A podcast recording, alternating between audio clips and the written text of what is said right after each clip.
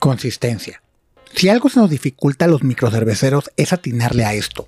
Y no me malentiendan, muchos tenemos cierta constancia en nuestra cerveza, pero cuando bebes tu cheve y tomas medidas de todo lo que puedas, sabes que cada lote hay sutiles diferencias que pueden ser importantes para nosotros y no siempre lo son para el consumidor, pero están ahí y te preocupan. Pero ya cuando la consistencia sí te la reclama el consumidor es que algo hiciste mal. Tampoco le vayas a echar la culpa al distribuidor. Nuestro siguiente invitado nos platicará de cómo abordan ellos desde su trinchera el mantener la calidad en volúmenes grandes y enfocándose en vender su producto en retail. Bienvenidos a Incervecio Felicitas, tu podcast cervecero regimontano favorito en donde cada semana hablaremos a profundidad con profesionales de la industria y expertos sobre diversos temas relevantes, actuales e importantes para los consumidores, productores y amantes de la cerveza. Soy su anfitrión, Slem Torres, y les doy la bienvenida a este episodio. Aproveché la ocasión y visité a Fer Garza, head honcho de producción en Cerveza Huerca. Junto a un par de sus cervezas de línea bastante amigables y que cayeron de perlas a las tempranas horas, platicamos sobre su experiencia en ser el responsable de elaborar y mantener la consistencia en una cervecería cuyo fuerte es la venta en retail y restaurantes, donde lo que uno requiere es que sus consumidores tengan la misma experiencia una y otra vez. También nos platica cómo su formación académica lo preparó para esto y cómo las oportunidades que tuvo de estudiar fuera, como de trabajar en otra cervecería, le abrieron el camino para estar ahora a cargo de la operación en Huerca. Sin más que agregar, aquí mi plática con Fer. Fer, Fer, el mero, mero cervecero de Huerca, ¿cómo, estás? Buenas tardes. Tardes ya, qué bárbaro. ¿Qué había? Este, pues sí, aquí andamos, en, en la planta, este, echando cheve y, y pues listos para, para grabar el podcast de esta semana, güey. Chingón. Eh, cabe resaltar que es asueto, entonces vinimos exclusivamente a, trabajar en día de asueto, entonces espero que lo valore la banda. Sí, pues ahorita, ahorita te va a tocar lavar tanques, güey, o sea, no te vas a salvar. madre, no lo, no lo extrañaba nada, güey, pero, pero me la fleto, no hay pedo. Va, va, va. Y pues bueno, Fer, eh, ya te la sabes, como platicamos ahorita, pues ya tú también escuchas el, el programa, entonces me gustaría pues primero dar seguimiento a como hacemos aquí el programa, ¿no? Primero platicarnos sobre ti, qué haces ahorita, cuál es tu posición aquí en Huerca y, pues bueno, háblanos de ti, por favor. Va, pues para los que no me conozcan, eh, pues yo soy Fernando Garza, soy el head brewer o todólogo, esto, responsable de producción aquí en Cerveza Huerca. Ya tengo aquí, voy para los tres años, empecé casi igual a la par que la marca. De hecho, cuando a mí me contrataron aquí en, Cerveza Huerca, fue parte de los primeros meses que estuve trabajando aquí. Eh, me tocó toda la parte de la instalación de la planta, de recibir los equipos, ponerla en marcha. Y digo, fue una experiencia bastante interesante y, y enriquecedora, ¿no? O sea, me tocó aprender de todo. Y de formación académica, pues yo soy egresado del TEC de Monterrey y soy ingeniero en biotecnología. Entonces ahí pues fue una, una mezcolanza, veías parte de microbiología, parte de fermentación y ya parte también de, de procesos un poquito más industrializados. Entonces sí, si bien la carrera no te enseña a ser chévere, sí sentí que tenía, o sea, unas buenas bases de entender ciertos conceptos que a lo mejor y pues hace 5 o 6 años la raza aquí en Monterrey no, los manejaba tanto, ¿no? O sea, conceptos ya más físico-químicos o biológicos. Entonces sí siento que, que fue, o sea, que no llegué en blanco, ¿no? Al mundo de la cheve. Claro. No, y aparte que biotecnología lleva, ve mucho, ¿no? El tema de, de, levaduras, ¿no? En general es como que muy especializado en tema de microorganismos. Y ese pero pues, digo, lo sabemos, ¿no? La, levadura es la que hace la cheve. Sí, sí, sí. o sea, al, al, final del día, uno, uno como cervecero, no, no hace cerveza, ¿no? O sea, el, dicho es que uno hace el mosto y la levadura hace la cerveza, ¿no? Y, yo de hecho uso mucho esta referencia de, que también otro, otro de mis trabajos es ser niñero de la levadura, ¿no? o sea, yo, yo, me tengo que encargar de que, de que, o sea, de prepararle su comida, de que esté a gusto, que esté contenta y ya la levadura va a ser el trabajo, el trabajo de convertir ese azúcar en cerveza, ¿no? De hecho, nosotros ponemos que como empleado del mes una foto ahí de una célula de levadura y nunca se ha pues, movido. es que es la neta, el, día que no sea la empleada del mes o el, empleado del mes la levadura, yo creo que va a ser un, mal día para la cervecería. Para todo, para todo. Pero, bueno, Fer, eh, platícanos. tú estudiaste enfocado un poquito a lo mejor en una cerveza, pero sí en temas ya más específicos, más científico el tema de, la fermentación. Pero ¿cómo te interesaste primero por la cerveza? O sea, ya no como fabricante, sino como pues fanático de tomar cheve artesanal o microcervecerías, ¿no? Porque por algún lado tuviste que interesarte primero antes de ser profesional. Eh, pues sí, digo, la, la neta es que para mí fue algo muy, muy gradual. Este, llegué casi creo que más por casualidad que, que, digo, siempre me gustó la cheve, pero, o sea, siempre fueron, o sea, nunca fue como de un día a otro, ¿no? O sea, eh, primero un muy buen amigo mío se empezó a interesar por la cheve artesanal, este, y fue que, oye, prueba estas cheves, ¿no? Y llegaba con Stone, eh, llegaba con las Hobgoblin, las clásicas, ¿no? O sea, como que empezamos a probar diferentes tipos de cheve cuando todavía había el Beerbox que estaba en Vasconcelos, casi con Lomas del Valle, ahí íbamos y compramos cheve, ¿no? Y luego también, este, pues tuve la oportunidad de estar de intercambio en Austria. Em, y ahí, pues Austria está pegada a República Checa, ¿no? Entonces también, o sea, como el salirte y probar cheves diferentes te cambia la perspectiva de que no todo es Tecate Light, ¿no? Y, bien irónico porque ibas al, en la universidad ya tenían un bar, ¿no? O sea, abajo de la cafetería. pues digo, como estudiante teniendo 23 años, güey, pues encantado de la vida, ¿no? Obviamente salías de clase y ibas por tu jefe Bison que te costaba de litro dos euros y medio y si regresabas el vaso porque eran eco-friendlies, te daban, te daban 50 centavos de euro de regreso, ¿no? Y veías tú ahí a la raza, güey, de economía, que era la, la raza fresilla de la universidad, ¿no? Era la raza que iba acá, pues, no trajeada, güey, pero camisita botones. Más formalitos, ¿no? Ajá. Y veías esa raza tomando cuartitos de corona, güey. Que se los vendían en, en 8 euros, ¿no? Entonces te quedas de que, güey, qué pedo. que están en un país y tienes Agustiner y tienes, o sea, de que una jefe Bison pasadas de lanza. Sí, y estás tienes en la frontera a, los alemanes, a los checos, ¿no? O sea, Ajá, entonces, o sea, fueron, fueron muchas cosas así que, que le fui agarrando el gusto a la, a la cheve. Y después, eh, haz de cuenta que en mi último año de carrera tenía la opción de llevar nueve materias en un semestre o partirlas a la mitad y llevar media carga en dos semestres. Entonces fue que ni de pedo jalo. no, no, no me quería graduar, güey, siendo honesto. No me quería graduar, o sea, quería seguir en, la universidad. Y se dio la oportunidad de, de que en Albur estaban buscando a alguien de, cosa con mi perfil de ingeniero en biotecnología. Entonces, pues ahí empecé a trabajar y me acuerdo que la primera cheve que probé de Albur y que sí me voló la cabeza fue una manota pachona. Mm, o sea, fue la primera chave que probé llegando a la planta y fue que, a la madre, ¿qué es esto? Sí, porque a pesar de que estuvieras probando cervezas increíbles allá, era otro tipo de escuela, ¿no? Sí, sí, sí. era la escuela europea clásica. Son, o sea, son muy buenas cheves, o sea, no hay nada como una Agustiner, pero también, o sea, una manota pachona, una, es, este, pues Imperial IPA, sí es como que wow. Y el lúpulo, o sea, la escuela europea no, no le da mucho showcase al lúpulo. A, lo mejor es muy sutil, pero la escuela, o sea, de cheves americanas sí es como... Sí, te, atascan de, del aroma de sabores, claro. sí.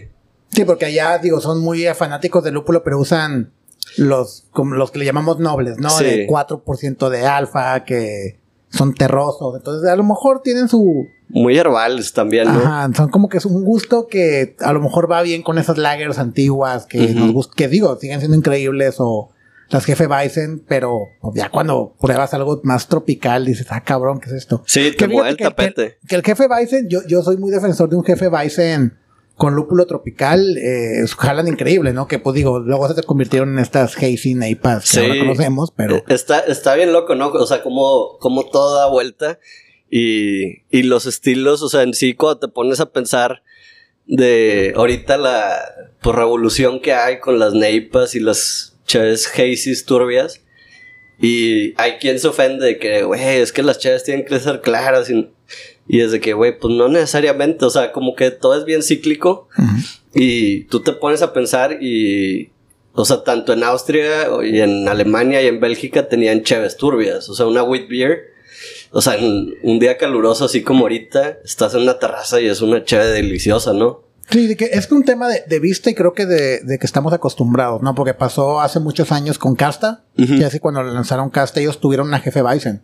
Y la tuvieron que filtrar porque el público no la entendía. Sí, Pero pues eran los finales de los noventas, o sea, estaban muy adelantados a su tiempo, pero sí, o sea, un cliente que a lo mejor no está enclavado en la cheve, va eh, mexicano, hablando de aquí regional, ¿no? Que van a Europa y van a tomarse una jefe Bison y no le van a hacer el pedo. Sí, no, ni de pedo. Porque allá te la venden, pues digo, es la clásica, ¿no? O sea, de que aquí la raza, creo que Joe lo mencionaba, ¿no? En, un podcast de aquí la raza te, te remilga, ¿no? De que, ah, chévere, 50 pesos, está carísima, ¿no? Y van al gabacho, van al estadio y es de que, ah, me, me metieron una carta blanca en 100 bolas. En 100 bolas. Pero es doble, güey, pero, o sea, es una cheve que te vale 12 pesos, 10 pesos afuera. Exacto, pero, o sea, todo depende de la experiencia y como qué tan cachete lo vendan, ¿no? Claro, fíjate que, y, y lo platiqué que yo creo que en otro episodio, que me tocó un cliente que el vato llegó y me dijo de que, oye, probé una cerveza alemana muy fuerte, increíble, ayúdame a encontrarla cuando yo trabajé en lúpulo. Y le dije de que, ah, pues platícamela y a ver, porque dije alemana negra, pues debe ser una Dunkelweizen, una, una Dunkel, algo así. Y me la platicó y me dijo, no, la probé en un hotel en Las Vegas de Harley Davidson, el hotel. Y yo, pues, pues de ahí vas como que. Ajá, atando cabos, ¿no? Cerrando, ¿no? De que, bueno, pues, ¿a qué tipo de cheve vendría en un lugar así, tal, tal, tal, tal? Cuando me dijo, es una cerveza negra muy espesa, y dije, no, este güey es Guinness. Y ya le dije, es Guinness, es este, me dijo, sí, esa cerveza alemana. Y yo, pues no es alemana, pero lo que él recordaba era la experiencia de habérsela tomado en un bar y, así ya no le molestó pagarla. Pero volvemos a lo mismo, la experiencia alrededor de la cheve ayuda un chingo en cómo, cómo justificas o valoras el costo que le den. Y sí, creo que exacto. apenas nosotros, productores locales, estamos intentando crear ese, esa, cultura, ¿no? También yo creo que es muy cultural. O sea, de, de que aquí en, al menos en Monterrey, la raza está acostumbrada a cheve de volumen, ¿no? O sea, estás acostumbrado a tomarte 10, 12 cheves, 10, 12 cheves. O sea, que un sabadito en la carne asada con los amigos.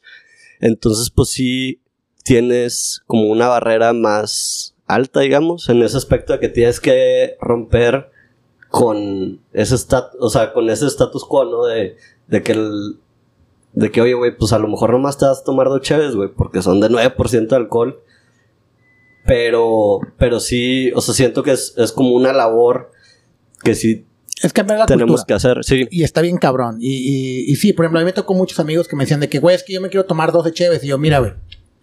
y antes de que yo hiciera cheve, ¿no? De que, mira, te recomiendo, cómprate dos Carolus o dos Dubel. Y con esto te vas a poner una pedota que te va a costar tal vez un poquito menos de comprar tu 24 de Tecate Light y con menos volumen te vas a poner la misma peda. Entonces tú lo que no quieres, tú lo que quieres no es ponerte pedo es durar en la peda. Sí. Es diferente.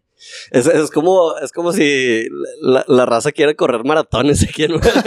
sí, de que, güey, tú lo que quieres es correr un maratón tomando, pues sí, güey, vas a ocupar. Y por eso yo creo que el éxito de estas Cheves Ultra que han funcionado muy bien. también. Pero bueno, saliendo, regresando un poquito al tema, eh, tú empiezas en Albur, y empezaste a trabajar ahí porque buscaban tu perfil y ahí creciste ya enfocado profesionalmente en la cerveza, ¿no? Sí, ahí, ahí, o sea, yo estando en Albur ya fue donde, donde aprendí ahora sí a, cocinar mosto eh, y hacer cheve. O sea, ya fue más como los conceptos teóricos que había visto en la carrera, o sea, de contado de células, o sea, todo ese tipo de cosas, intercambiadores de calor, como que ya verlo en la práctica, ¿no? Y, y ahí, este, pues tuve la oportunidad de empezar a hacer lotes de prueba e irme adentrando un poquito como en esos puntos críticos que tienes que conocer a la hora de estar cocinando una cheve, ¿no? O sea, medir densidades, tomar pHs, revisar el perfil, el perfil de agua de tus cheves, que para mí eso es algo súper, súper, súper importante que, o que yo saqué de ahí, ¿no? O sea, cómo eh, todos esos factores pueden afectar tu producto final y y cambiar totalmente la experiencia, ¿no? De, del cliente si le das el cuidado que se merecen, ¿no? Sobre todo, al final de cuentas, hacer chévere son cuatro ingredientes, ¿no? Entonces, si no le prestas atención a esos cuatro ingredientes, pues no, o sea, el producto no va a ser bueno. Entonces, para mí esa etapa fue, pues digamos, mi etapa formativa ya en, en tema de cerveza y además empezar a conocer más estilos, empezar a conocer pues más o menos como qué gustos tenía el cliente aquí en Monterrey, más o menos las cheves que eran pues que más se movían, ¿no? También entender cómo hace, hace rato platicamos eso, ¿no? Como el, el descifrar al cliente si es si es un poquito difícil, ¿no? Y, y saber qué elementos le gustan de tu cerveza al cliente para luego ir haciendo énfasis sobre ellos y qué elementos no le gustan para ir también, o sea, si los puedes ir descartando, pues también los vas descartando. Sí, el, cliente, digo, difícilmente le, vas a, le vamos a atinar y platicamos hace ratito, tienes razón, de que, pues, o sea, no, no puedes, o sea, no hay, no hay una fórmula de decir esto es lo que se mueve, y menos ahorita en tema de pandemia, ¿no? O sea, en pandemia fue que no, no, no sabemos cómo responder. Sí, un, nadie. Un, mes vendías de que 700 cartones y al otro mes vendías 50. 50, o sea, era una montaña rusa. Ajá, entonces, eh, eh, y es bien complicado. Y digo, ayudó mucho el tema este del desabasto en su momento, pero digo, usted, ahorita hablaremos un poquito de cómo nos fue con eso. Pero sí, sí fue, fue increíble cómo no podemos tener un, cálculo de, de, lo que busca el cliente.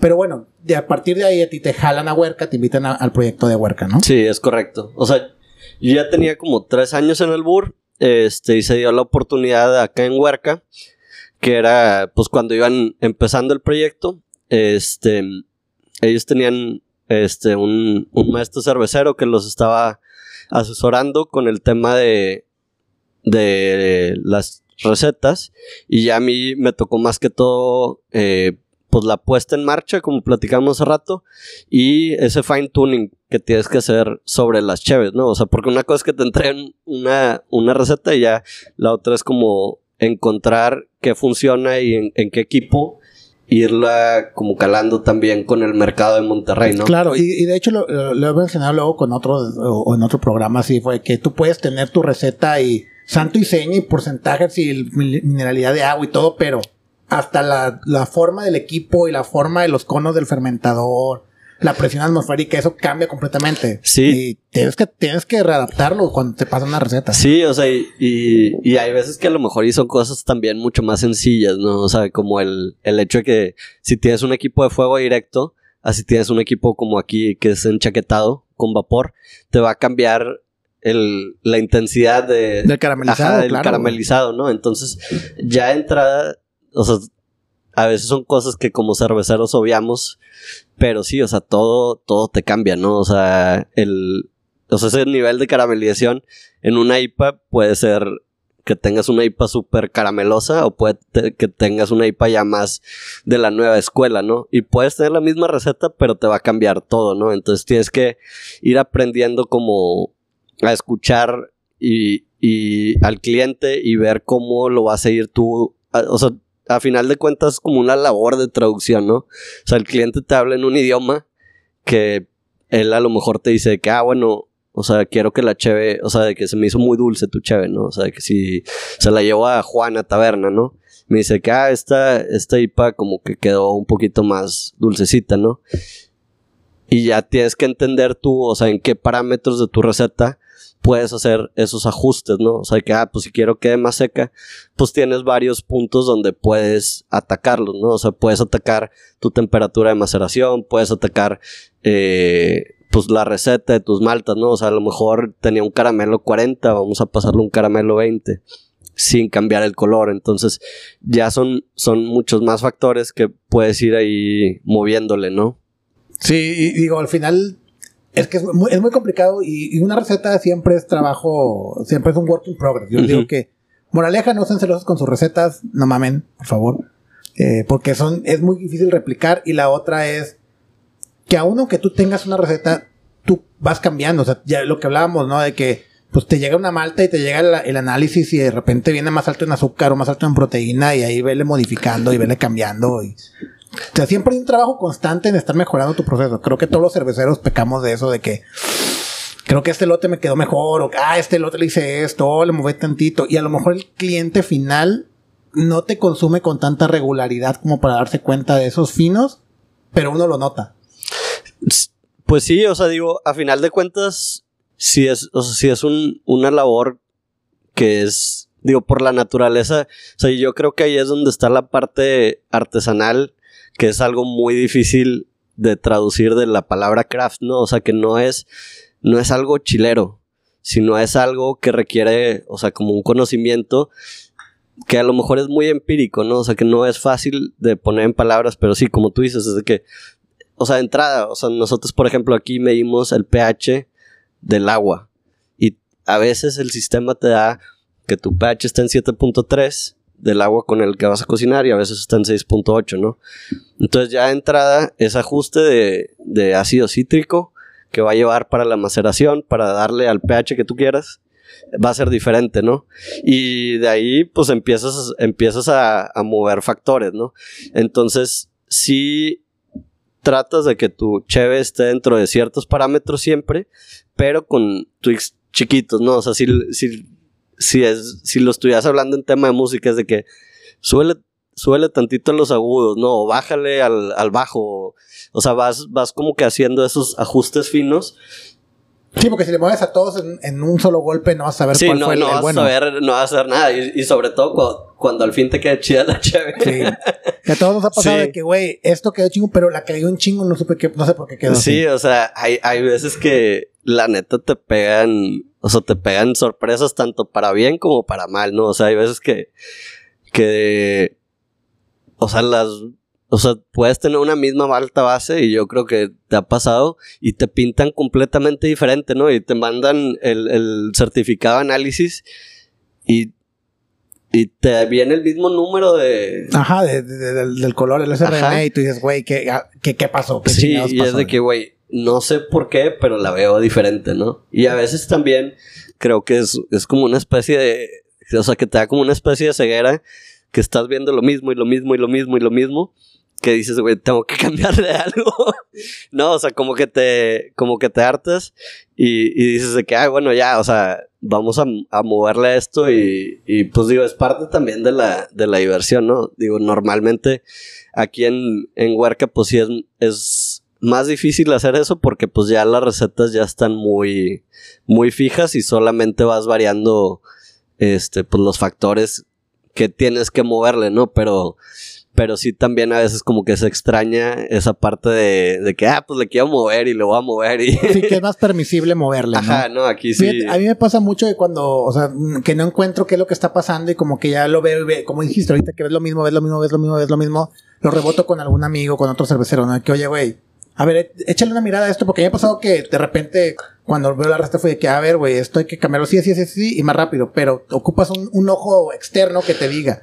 Y luego cuando yo me trabo de que, a ver, güey, échale un ojo a ver qué le ves. Y de que, ah, mira, güey, pues aquí, aquí, aquí, acá. como, ah, güey, tienes razón. Sí. Y, ayuda mucho a rebotar ideas. Y, yo creo que también la comunidad ayuda, ¿no?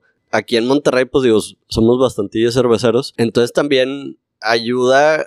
Yo siento que el reconocer cuando alguien más de aquí del, del medio hace una, una buena, o sea, le puedes aprender bastante, ¿no? Entonces, de que, oye, güey, probé tu, Neipa, güey, me gustó mucho el perfil tropical. A lo mejor y no le voy a meter a la canija, le voy a meter avena o... Pero sí, sí es de que, oye, pues, ¿qué lúpulo usaste o en qué punto se lo agregaste, no? Entonces, eso, eso también te ayuda para, o incluso la temperatura a la cual se lo agregaste o cuántos días lo dejaste en el fermentador. Y todo eso, o sea, le, va sacando como que juguito, ¿no? Y lo vas agregando en tu cheve y, va cambiando. y, y al final de cuentas, pues yo creo que si tu cheve no le mueves nada de, un lote a otro es porque está haciendo algo mal, ¿no? O sea, yo veo la cerveza como un ente vivo, ¿no? O sea, y, es parte como de mi escuela, de, o sea, que, vengo del tecno. O sea, y, y, por el simple hecho de que la manera de producir cheve es a través de una fermentación la cerveza es un ente vivo, entonces cada lote va a ser un lote diferente, o sea, no vas a poder tener, o sea, vas a tratar de tener los lotes más consistentes posibles, pero cada cerveza es, es un individuo, o sea, es, es, es un, pues es, es única, ¿no? En ese aspecto. Entonces, si tú lo tratas como, como algo estancado o como algo muerto, pues yo creo que de ahí de entrada ya las llevas de perder, ¿no? O sea, lo tienes que tratar como, como algo que está en constante evolución. Ok, y tocando ese tema, eh, lo que particularmente me encantaría hablar contigo es eso, ¿no? O sea, cómo diseñas y cómo trabajas tu planta pensando en retail. Que retail y el cliente de retail te exige más esa continuidad, te exige más ese que la cheve le sepa exactamente igual en cada lote. A diferencia de los pequeños, que los pequeños podemos permitir un poquito más esas ligeras variaciones, que a lo mejor no se notan tanto porque no hacemos tanto volumen. O sea, ustedes están en supermercados, están en un chingo de restaurantes aquí, mandan a nivel nacional. O sea, cómo tú planeas y diseñas tus compras, tu receta, tu producción a poder hacer eso. Porque pues Huerca realmente tiene pocas cheves. O sea, son que sacan cinco de línea. Cinco de línea. Bueno, empezamos con cuatro y ahorita acabamos de introducir al mercado en enero de este año la quinta cheve de línea, que es la chula. Y sí, digo, apenas acabamos de meter la, planta piloto, pero nuestro fuerte son, como tú mencionas, o sea, esas, esas cheves de línea, ¿no?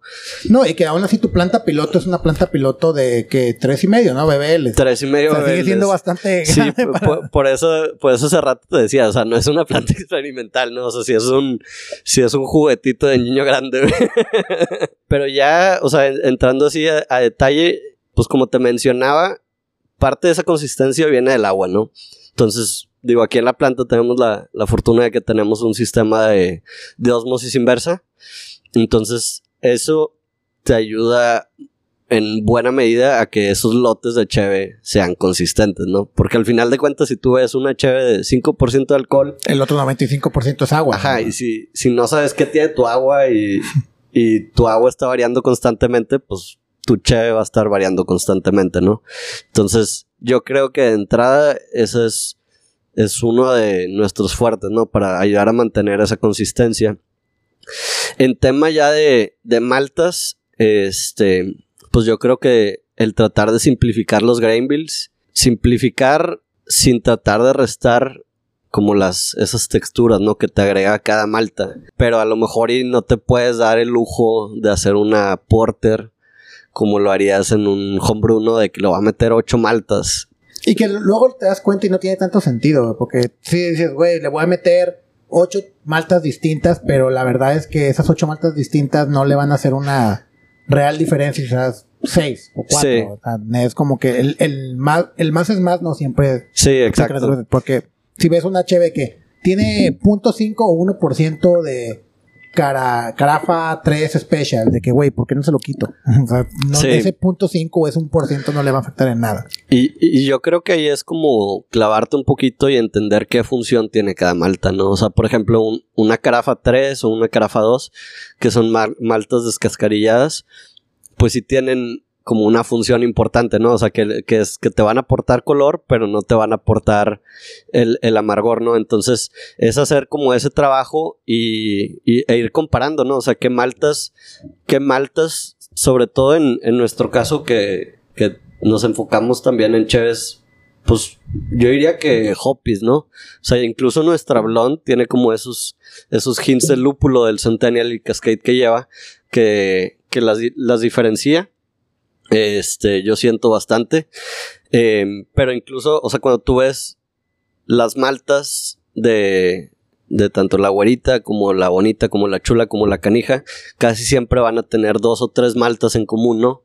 Entonces a la hora de hacer inventario, eh, pues te ayuda a que eres muy flexible en el caso de que traigas un lote atrasado y otro que tengas sobreinventariado, ¿no? O sea, puedes tener esa flexibilidad de hacer otro lote nada más cambiando una o dos maltas y no decir de que, ay, jole, o sea, mi, mi IPA lleva Marisotter y, y, es la única cheve que lleva Marisotter y no traigo flujo de efectivo, entonces no puedo comprar la Marisotter que es cara, ¿no? Entonces es, es ir encontrando como esas maltas que te van gustando y que sean o sea, que, y que se puedan utilizar en, en diferentes cheves, ¿no? Y que puedas encontrar fácilmente, ¿no? Porque ustedes su volumen sí requiere pues al menos tarima o super sacos, ¿no? O sea, uno dice, ah, güey, pues compro un costal y me dura dos lotes, me dura Sí, un lote. no, el, el, el, volumen sí es, sí es un poquito más grande. La, la cheve que más lleva es este morenita y sí lleva como 18 sacos de malta. Nomás para poner en contexto, ¿cuánto es el volumen de la planta grande?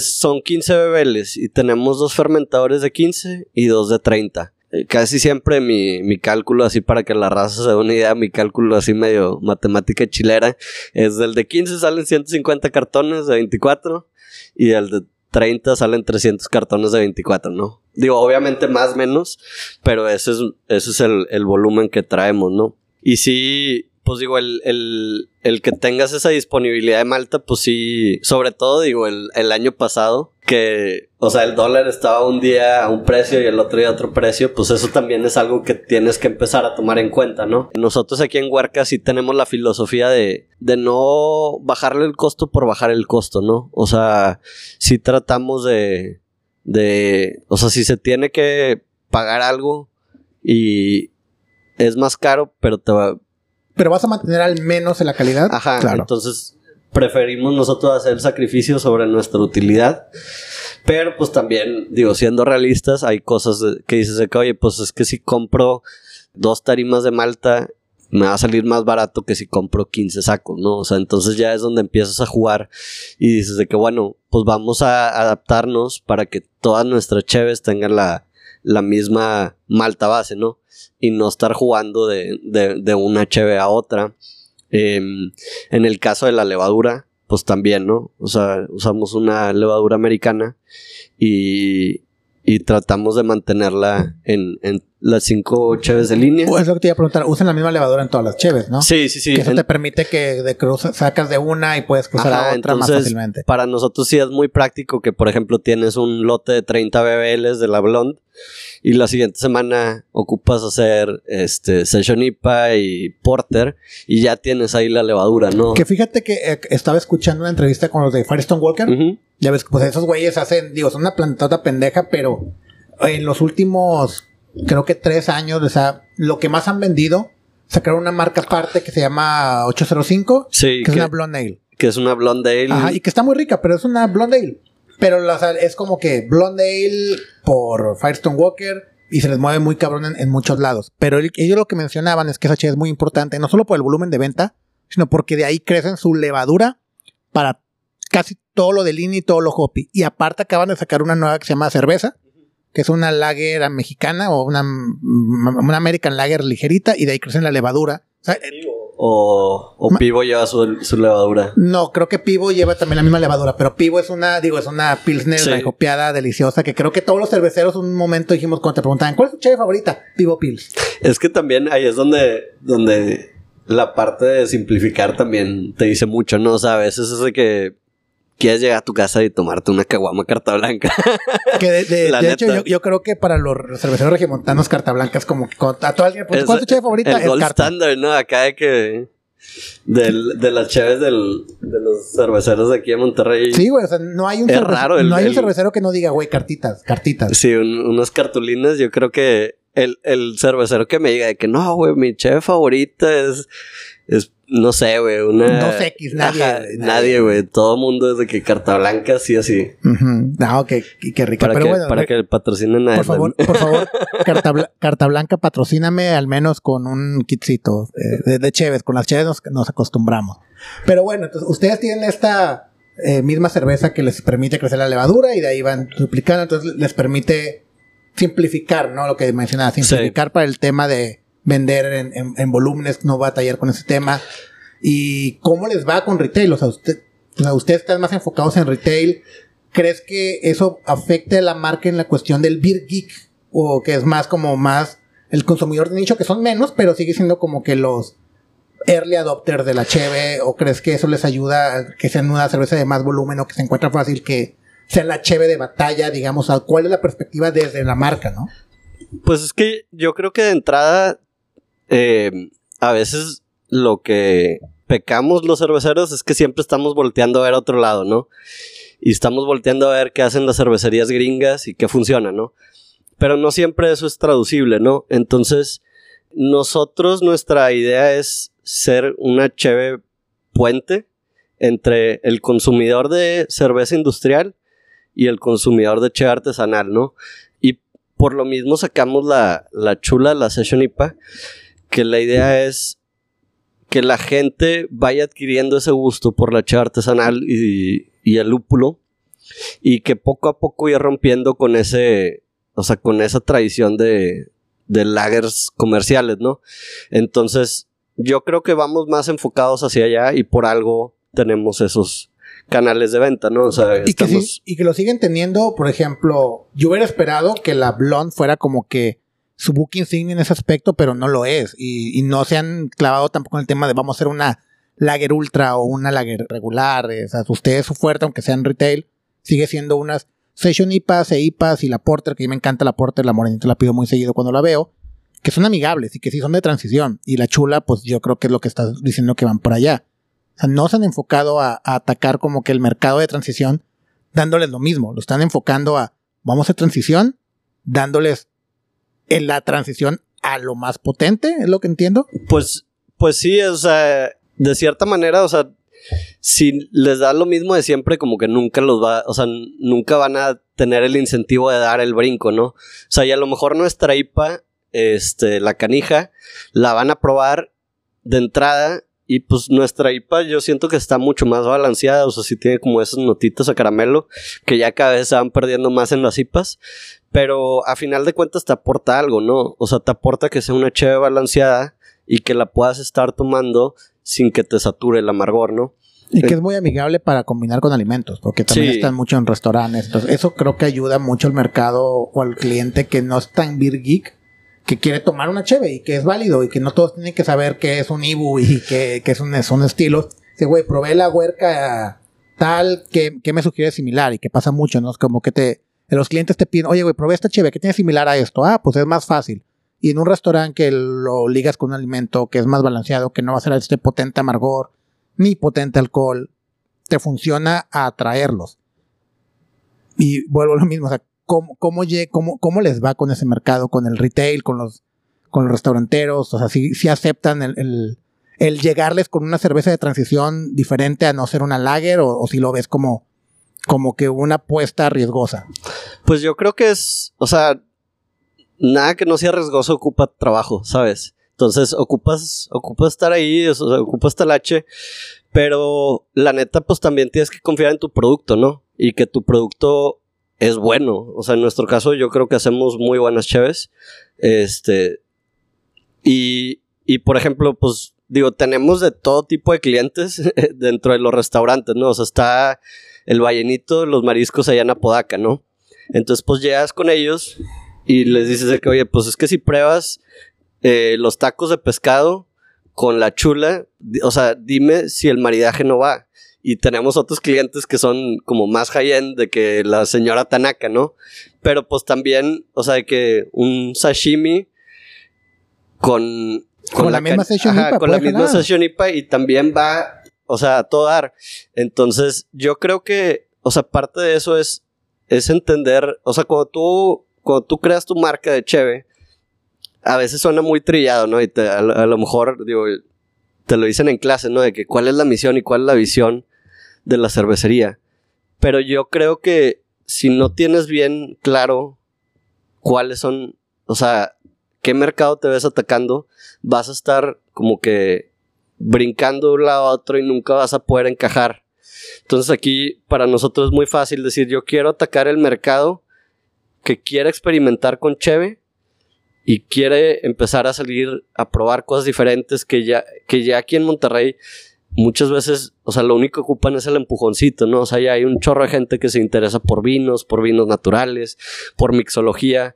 O sea, entonces esa, esa gente ya está buscando como que algo nuevo, ¿no? Entonces tú les llegas con una Session IPA y la van a probar y va a ser de que es algo nuevo, es algo refrescante.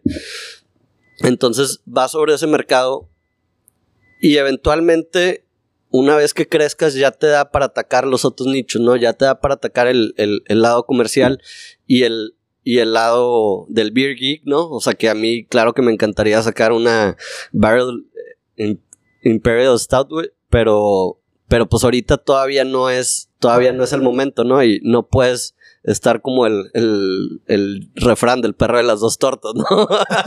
que al final no se queda con una. Es de que, güey, pues en este momento, o sea, esto es como que a lo que me tengo que enfocar y mis cheves van a estar diseñadas para ese mercado y me voy a enfocar en que sean consistentes, ¿no? Y no fallarle al cliente y que siempre pueda probar una morenita y que la pueda probar en taberna o que la pueda probar en la señora Tanaka o que la pueda probar en HB o en X restaurante y que le sepa igual, ¿no? Y que siempre sea la misma cheve. Claro, y eso te va a dar el flujo de, de, venta y el flujo de consumo suficiente para que crezcas orgánicamente y luego ya puedas llegar a justificar el, ok, ya completé ese mercado, ya lo tengo satisfecho, ya puedo ponerme a jugar a hacer algo más experimental, ya sea en tu planta experimental o como decías, barricas o cosas así que ya hiciste como que tus clientes y que eso ya sabes que vas a poder mover 300 litros de una cheve de 10% de alcohol sin mayor esfuerzo que mover 15 o mover 20, ¿no? Sí, exacto. Y, y poco a poco los vas, o sea, esos clientes también van creciendo contigo, ¿no? O sea, esos clientes van y prueban otra cheve.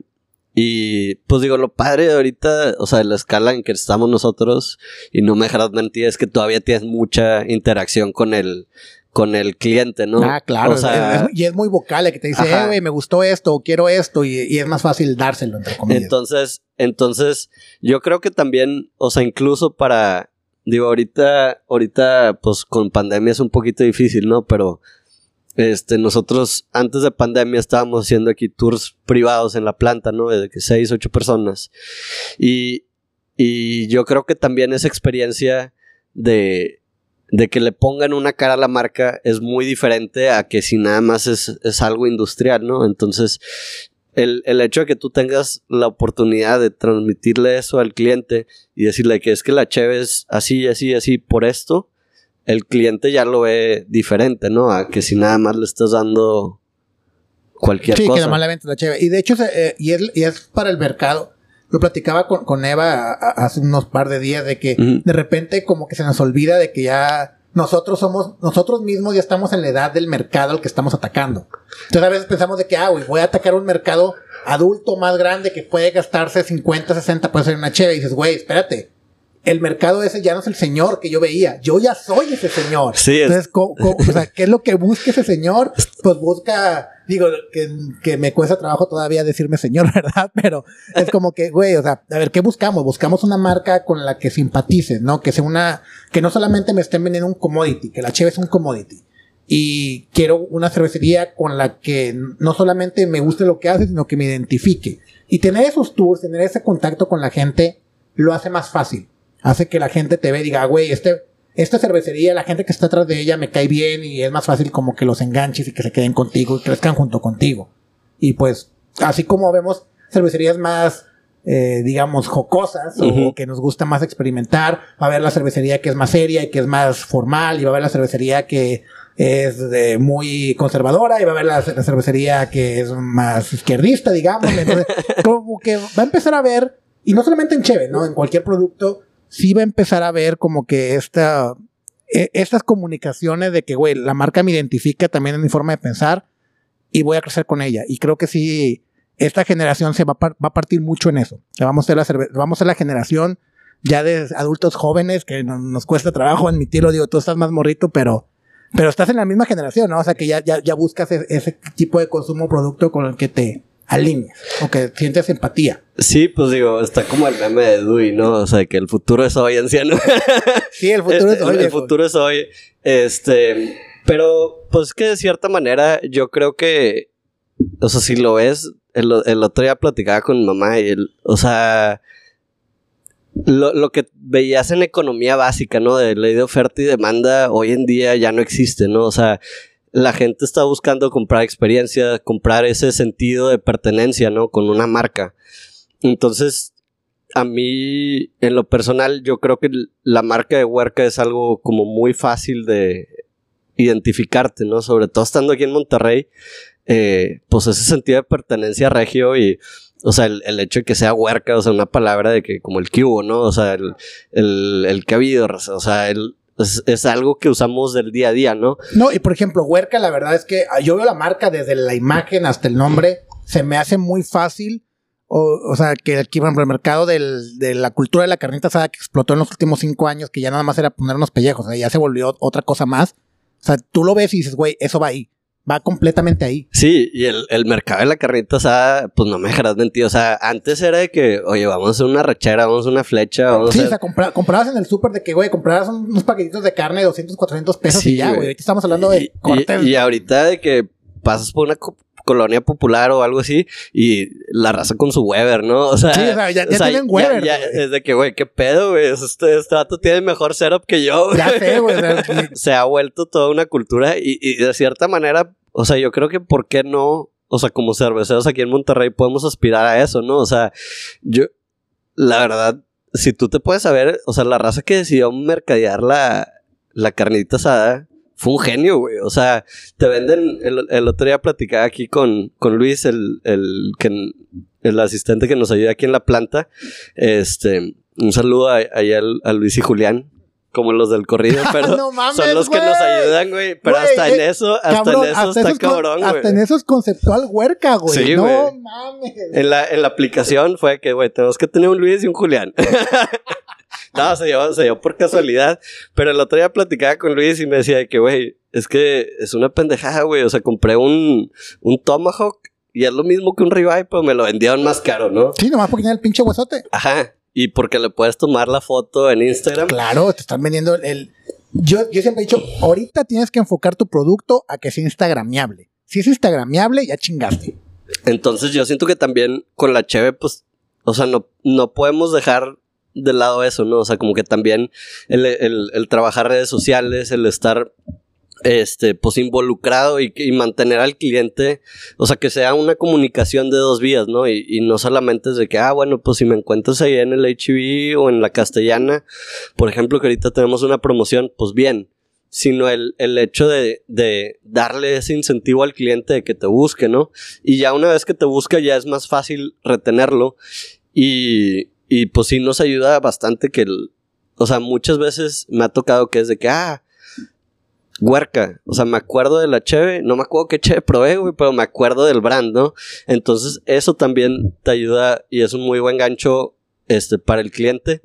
Y pues yo creo que al final de cuentas, o sea, también tratar de hacer la cheve democrática es parte de la filosofía de Huerca, ¿no? O sea, como el, el, el quitar detrás como ese tabú de que, ah, es que si, te- si no te la sirves en vaso y si no está a cierta temperatura y si no lees la ficha técnica, es de que no, güey, pues a veces, la neta, o sea, a veces quieres tomarte una chévere del pico de la botella. ajá, quieres nomás Ahí- ahí- llegar a abrirla y vámonos. Ahí me sea, mama, ay, por ejemplo, yo digo, y es dispararme en el pie, ¿no? Ahí me mama eso. O sea, yo, por ejemplo, la pilsner dry hopeada que hacemos, que no la hacemos mucho porque no se vende tanto, pero yo la hago pensando en que me la puedo tomar de la botella, güey. Y, y dicho y hecho, güey. O sea, yo la, la llego, abro y vámonos. Que, que la neta siento que también es algo que nos hace falta, ¿no? O sea, como el, el, el quitarle esa formalidad y esa seriedad a la cheve para que el, el cliente primerizo no se, No se se intimide.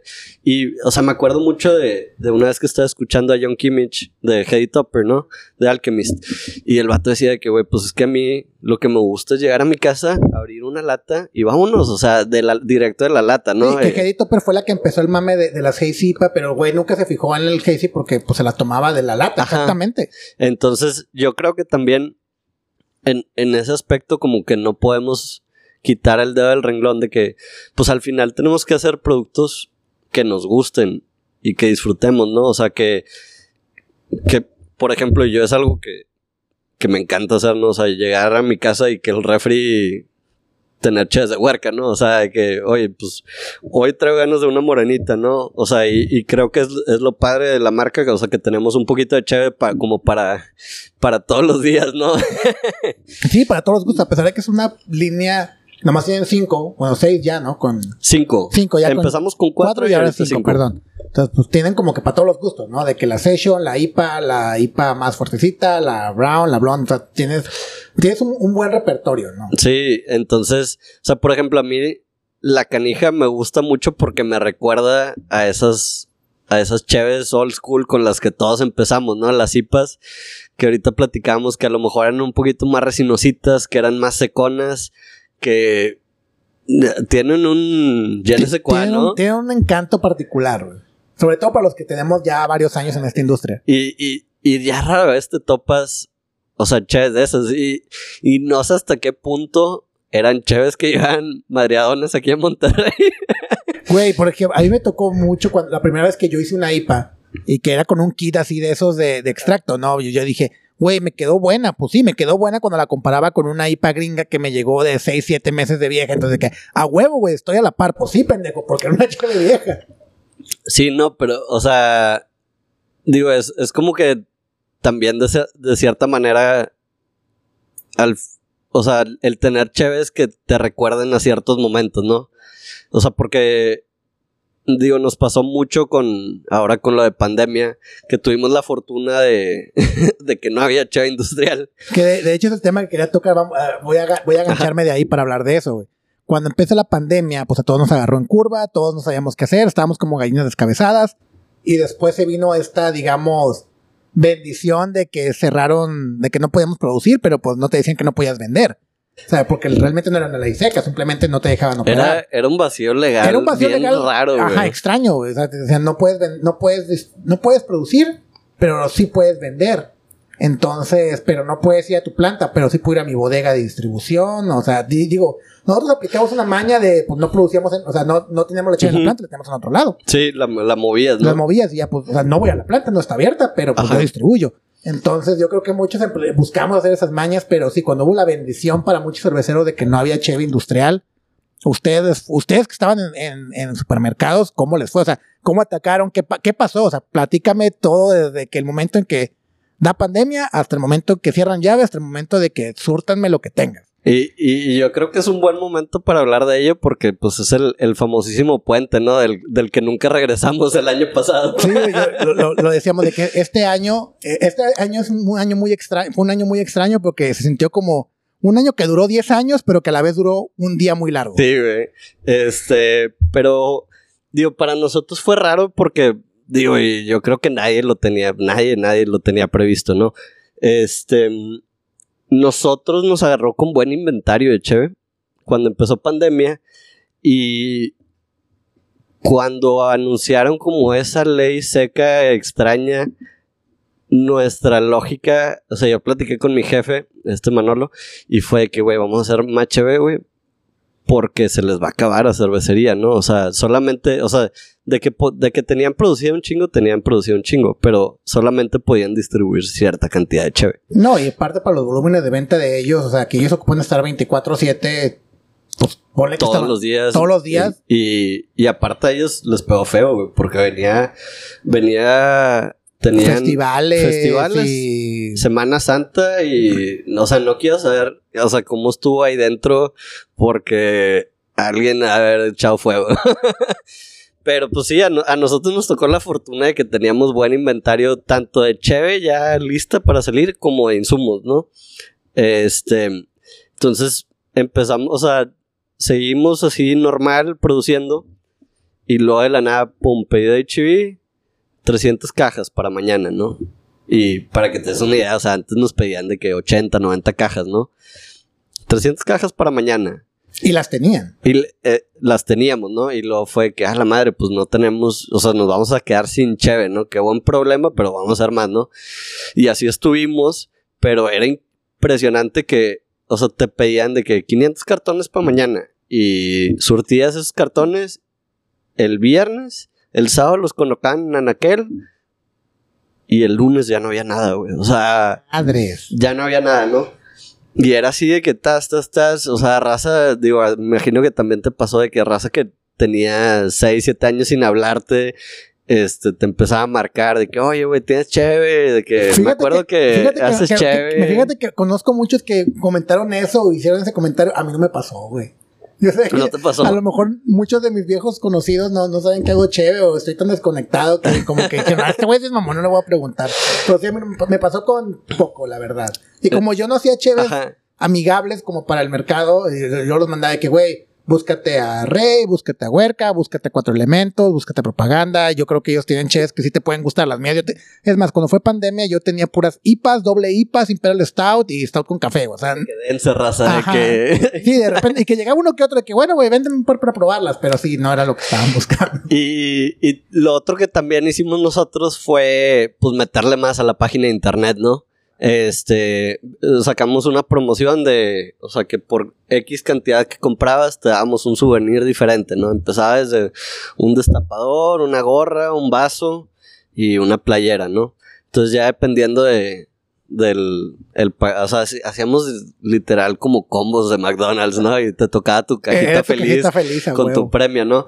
Y, y la neta es que, o sea, al final de cuentas teníamos tres choferes en un día y estábamos repartiendo en todos lados, o sea, en hasta casi creo que García llegábamos, ¿no? A ya, tenían, la infraestructura porque ya distribuían en muchos lados, tenían los vendedores, tenían los choferes, entonces. Pero tuvimos que meter choferes extra porque Madre. no nos estaba dando el abasto, ¿no? Qué buen problema tener. Sí, entonces sí creo que ayudó bastante y de hecho, o sea, para mí la, la escena que, que sí dije de que, ah, la madre, o sea, como que sí ayudó a este pedo de la pandemia. Fue ya un día que andaba en HB, de hecho, comprando cosas para hacer mi carnita asada del fin de semana, güey. Y me tocó ver a una pareja, güey, que llevaba fácil un 12 de huercas. No llevaba ninguna otra chave más que huerca en el carrito, güey. Y sí fue de que... Se siente bien bonito, güey. Ah, la madre, qué bonita experiencia. La neta, o sea, como... Como el tú ser el, el facilitador de, de esa interacción y de que decir de que, ah, pues me voy a echar una Chévez, está con madre. Es que, como dice el, el, nombre de este podcast, güey, la cerveza está la felicidad. Entonces nosotros producimos felicidad líquida para la banda, güey. Sí, sí, sí. Y, y pues la neta le echamos, le echamos un chorro de ganas y, y, y yo creo que también el, el hecho de estar clavados en el tema, ¿no? O sea, el, el, estar escuchando podcasts, o sea, estás leyendo, estás compartiendo información de que, oye, güey, leí, leí sobre este tema, ¿no? De, o sea, hace poco tuve un, un, un, denseo y me, me, metí a leer de que sobre la retención de espuma, ¿no? Uh. Entonces, o sea, es, es, hay libros, güey, del Charlie Banford. Güey, decir, pues está el papa sí, de la espuma, güey, con pinche Charlie te tienes. Es de que, y luego, o sea, me veía mi jefe servir una chava en la casa y es de que, güey, ¿qué chingados estás haciendo? No, es que Charlie Banford, tú no sabes nada. me dijo que la sirviera así, ¿no? Y que me esperaba tres minutos. Pero pues la neta sí te queda con madre o sea, el, el servido, ¿no? Claro. Entonces te empiezas a clavar en ese tema y, y digo, para mí es lo que, o sea, es lo que me apasiona, ¿no? O sea, como que esos detalles chiquitos que a lo mejor el cliente no los va a detectar de primera instancia. Digo, me gustaría creer que sí, pero, pero que cuando ve tu cheve y ve, o sea, y le, le, causa, o sea, le mueve algo, ¿no? Ciertas fibras. Es el sutil cambio o es el sutil detalle como un empaque bonito que tú dices, güey, una bolsa eh, que me va a costar dos pesos en vez de un peso para entregarle a un cliente, no significa mucho, pero cuando le llegue una cervecería u otro güey con una bolsa de un peso, decir, ah, este güey le invierte más en calidad. O sea, son detallitos que a lo mejor a simple vista no se notan, pero ya cuando lo ponen a comparación o que lo ven en perspectiva, dicen, güey, se esfuerzan. Hacen un pequeño esfuerzo para darme un mejor servicio, un mejor producto y lo valoran. Sí, y al, y al final de cuentas, o sea, como que volviendo al, al tema de la producción es, o sea, no, no, no voy a tratar de hacer mi producto más barato solo por el hecho de sacarle más utilidad, ¿no? O sea, es de que, oye, güey, o sea, a lo mejor en esto, o sea, en, en etiqueta, pues, o sea, nosotros sí nos dijimos aquí, güey, de que, oye, güey, pues nos está saliendo como un peso 20 la etiqueta, ¿no? Carísima. De que cómo podemos hacer para mantener esa misma calidad de etiqueta sin pagar tanto, ¿no? Entonces fue que, bueno, si compras arriba de mil unidades, te vamos a hacer un descuento y te la vamos a dejar a mitad de precio. Y es de que, bueno, pues compramos una codificadora. Entonces es, es ir encontrando, este, como esas áreas de, oye, pues ahorré en etiqueta, ¿no? Pero al final de cuentas no sacrificó en dejar de codificar mi chave. Y te da la rastreabilidad para poder seguir Exacto, ¿no? Entonces, claro. es, es algo que yo creo que aquí, pues digo, tener, nos ayuda bastante, ¿no? O sea, que la inversión en equipo sí fue pensada con, con la idea de producir cheve a gran escala, ¿no? E ir creciendo conforme el mercado no lo, no lo vaya pidiendo, ¿no? Sí, que de hecho ustedes pues, son muy famosos por tener un, ahora sí que uno de los mejores equipos ahorita que hay en México, o sea, ave calidad y y wow. Sí, hay, un saludo a Víctor de Ave. Este, pero sí, yo creo que mucha raza sí nos ha dicho de que ah, son las fresas. pues güey. Del mundo cervecero, pero pues, pero pues por otro lado, o sea, ya una vez que ves el equipo y lo ves funcionando, y digo, la neta, prefiero ser fresa. Ah, claro, que se puede date. O sea, y, y, no, es por un tema de que hagas menos o más jale, pero sí, o sea, yo creo que la, o sea, lo que no se ve es la consistencia que te ayuda a tener un equipo, o sea, de esta escala. O sea, el, el hecho de que puedas tener un flujómetro y, que no tengas que estar ahí. Con eso, güey. No, sabes, cuánto he ahorrado en la vida para tener un flujómetro, güey, pero pues no lo o con eso, con eso te ayuda a que, o sea, si no te queda bien el lote, ya es porque no, y te, y te, ayuda mucho porque, ok, ya sabes la cantidad exacta que tienes de mosto, o sea, cuánto es la cantidad exacta de levadura que tienes que usar, o exactamente de dry hop, o sea, todo ese tipo de detalles. Vas, vas fine tuneando, o sea, entonces sí, o sea, yo creo que es, o sea, también es algo que nos distingue, ¿no? O sea, que el, el, el equipo, pues, te ayuda a tener un producto de, de calidad. No lo es todo, pero ayuda un chingo. Sí, Sí, sí, obviamente tienes, o sea, de que pues no le puedes dar a, cualquier morrillo un, digo, ahí en San Pedro hay muchos ejemplos, ¿no?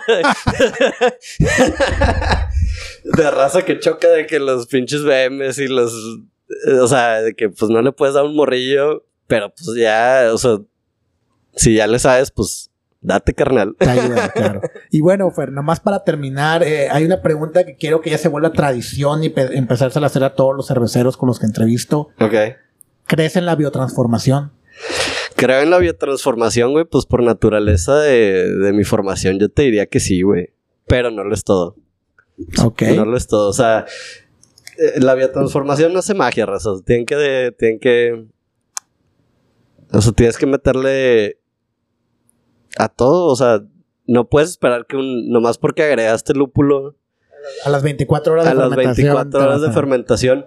Y que lo otro es... O sea, también me, me he quedado pensando y es, pues estaría chido investigar qué tanto de, o sea, qué tanto de los aceites se preservan del whirlpool y los arrastras hacia el fermentador. Porque, pues a final de cuentas, siempre pudimos haber tenido biotransformación, ¿sabes? Pero no existía esa palabra caché, ¿no? Pero, o sea, si, o sea, si tú escuchas al, al Scott Janish, ese vato es súper, o sea, propone mucho el, oye, güey, déjale caer en el Whirlpool, ¿no? Y a lo mejor bajas tantito la temperatura, pero le metes una, una dosis. Entonces, ¿hasta qué punto puedes tú arrastrar esos aceites que le, del lúpulo que le echaste en Whirlpool y eso a la postre se... Sea la biotransformación, la y, no, la levadura, por ejemplo. Exacto, entonces, digo, yo ahorita la mayoría de mis chaves sí llevan de las IPAs, llevan una buena carga de lúpulo, incluso escalonadas en, en Whirlpool, ¿no? Se le hace un hop stand, lo que se le conoce. De hecho, Yamil de, de Heretic Brewing, el, famoso de este podcast de que es Bruce Y que, bueno, que es coautor en el libro levadura. El vato en el programa alguna vez comentaba, comentaba eso de que, güey, yo ya dejé de hacer lúpulo de 24 o 12 horas de, de, fermentación. Ya mejor lo he hecho en Whirlpool y no he tenido ningún problema y su equipo es de 30, 60 BBL, ¿no? Entonces, si esos güeyes no tienen problema, pues, Sí, exacto. Entonces, yo creo que también es como, o sea, siempre hay como palabras trendy, ¿no? Palabras catchy, ¿no? Como la cultura emprendedora del Tec de Monterrey, ¿no? Este. O que en cerveceros es usar la palabra giste, o que estuvo muy de moda cuando iba a México a maquilar o, a, visitar puntos de venta. Está mucho de moda la palabra diastáticos. Diastáticos, ¿no? Que nosotros le decimos maguaromices, ¿no? pero, pero sí, o sea, también es como entender la lógica del proceso, ¿no? Entonces, yo siento que mucho el lúpulo que agregas en, en Whirlpool sí lo arrastras a fermentación y sucede la biotransformación, ¿no? Entonces, a lo mejor ahí no es necesario que le dejes caer los, kilos, y kilos al día 2 o al día 3 y que ese mismo lúpulo va a hacer la, la misma función, ¿no? Perfecto. Pues bueno, pues Fer, no te quito más tu tiempo ya para que te vayas a descansar, es día de suerte, no, hay que estar jalando en estos días y pues muchas gracias por tenerte aquí. No, gracias a, ti por invitarme y pues espero que, que la raza se vaya y se compre unos huercas. Las puedes encontrar, eh, bueno, haciendo el comercial, ¿dónde las podemos encontrar? Este, pues en HB no tiene fallas si están aquí en Monterrey. Este, para la raza que no está en, en Monterrey, cervezahuerca.com. Este, hacemos envíos a gran parte de la República, si no es que toda este, la República. Em, en tiendas de especialidad como la castellana, lúpulo, Em, también estamos en taberna y pues en diferentes restaurantes del área metropolitana. Pues sí, siempre pregunten por sus huercas. Pues bueno, Fer, muchas gracias y estamos en contacto. Gracias, saludos, Rosa. Agradezco mucho cada que hago una visita a Huerca, ya que como geek y cervecero encuentro una estética apreciable ver equipo tan chingón instalado en la ciudad. Apoteósico, diría un amigo. A pesar de que el enfoque lupulado que les dan a sus cervezas puede ser conservador para los más entusiastas de coleccionar las estampitas en un tap, es una gran cerveza de transición y para acompañar el día a día. Más de una vez haciendo el súper se nos han pegado unas cervecitas y más en restaurantes donde desafortunadamente la opción de pequeños productores, al menos en Monterrey, es escasa.